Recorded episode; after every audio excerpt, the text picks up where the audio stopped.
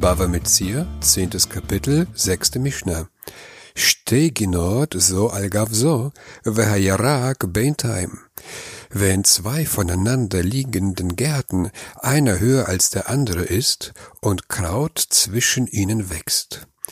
Zwei Gärten übereinander, eines im Tal und eines auf einem Hügel, und zwischen ihnen ist ein Hang, wo Kraut wächst. Rabbi Meir Omer, Shel Eleon, Rabbi Yehuda Omer, Shel Tachton. So gehört es laut Rabbi Meir dem Oberen, laut Rabbi Yehuda dem Unteren. Nach Rabbi Meir gehört der Hang, worauf das Kraut wächst, dem Besitzer des Gartens auf dem Hügel, weil der Hang zum Hügel gehört. Nach Rabbi Meir gehören die Kräuter dem Besitzer des unteren Gartens, weil sie in seinem Luftbereich wachsen, das heißt über ihm, über seinem Grundstück. אמר רבי מאיר, אם ירצה העליון לקח את עפרו, אין כאן ירק. Da sagte Rabbi Meir, wenn der Obere seine Erde wegnehmen wollte, so wäre doch hier kein Kraut.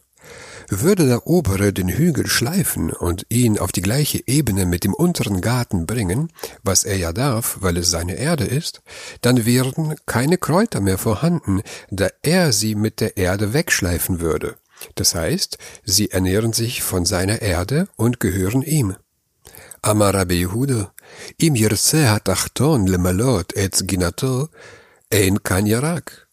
Da sagte Rabbi Yehuda, wenn der Untere seinen Garten mit Erde ausfüllen wollte, so wäre doch hier kein Kraut.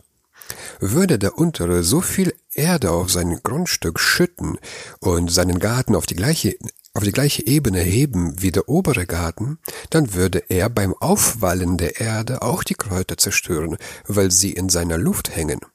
Das heißt, die Kräuter ernähren sich von seiner Luft und gehören ihm.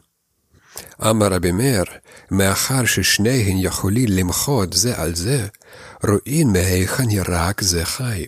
Da sagte Rabbi Meir, da beide einander wehren können, so sieht man, woher dieses Kraut lebt. Da beide die Kräuter zerstören können durch das Aufwallen der Erde oder durch das Wegschleifen des Hügels, sucht man nach einem anderen Kriterium für das Eigentum. Und das ist nach Rabbi Meir die Erde, weil die Erde die hauptsächliche Nährstoffquelle für die Kräuter ist. Nach Rabbi Yehuda ist die Luft die hauptsächliche Nährstoffquelle für die Kräuter. אמר רבי שמעון, כל שהעליון יכול לפשוט את ידו וליטול, הרי הוא שלו, והשאר של תחתון.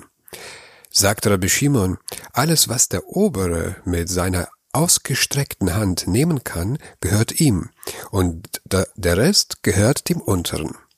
Die Kräuter, die der Ober Obere mit seiner Hand von oben pflücken kann, ohne sein Leben zu gefährden, gehören ihm, und der Rest gehört dem Unteren.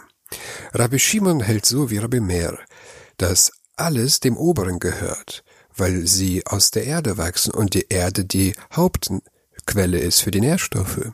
Jedoch verzichtet der Obere auf alles, was er nicht mit der Hand erreichen kann, da er sich schämt, den Unteren um Erlaubnis zu fragen, in seinen Garten einzutreten und das Kraut zu pflücken. Das ist das Ende vom Traktat Bava Mitzia.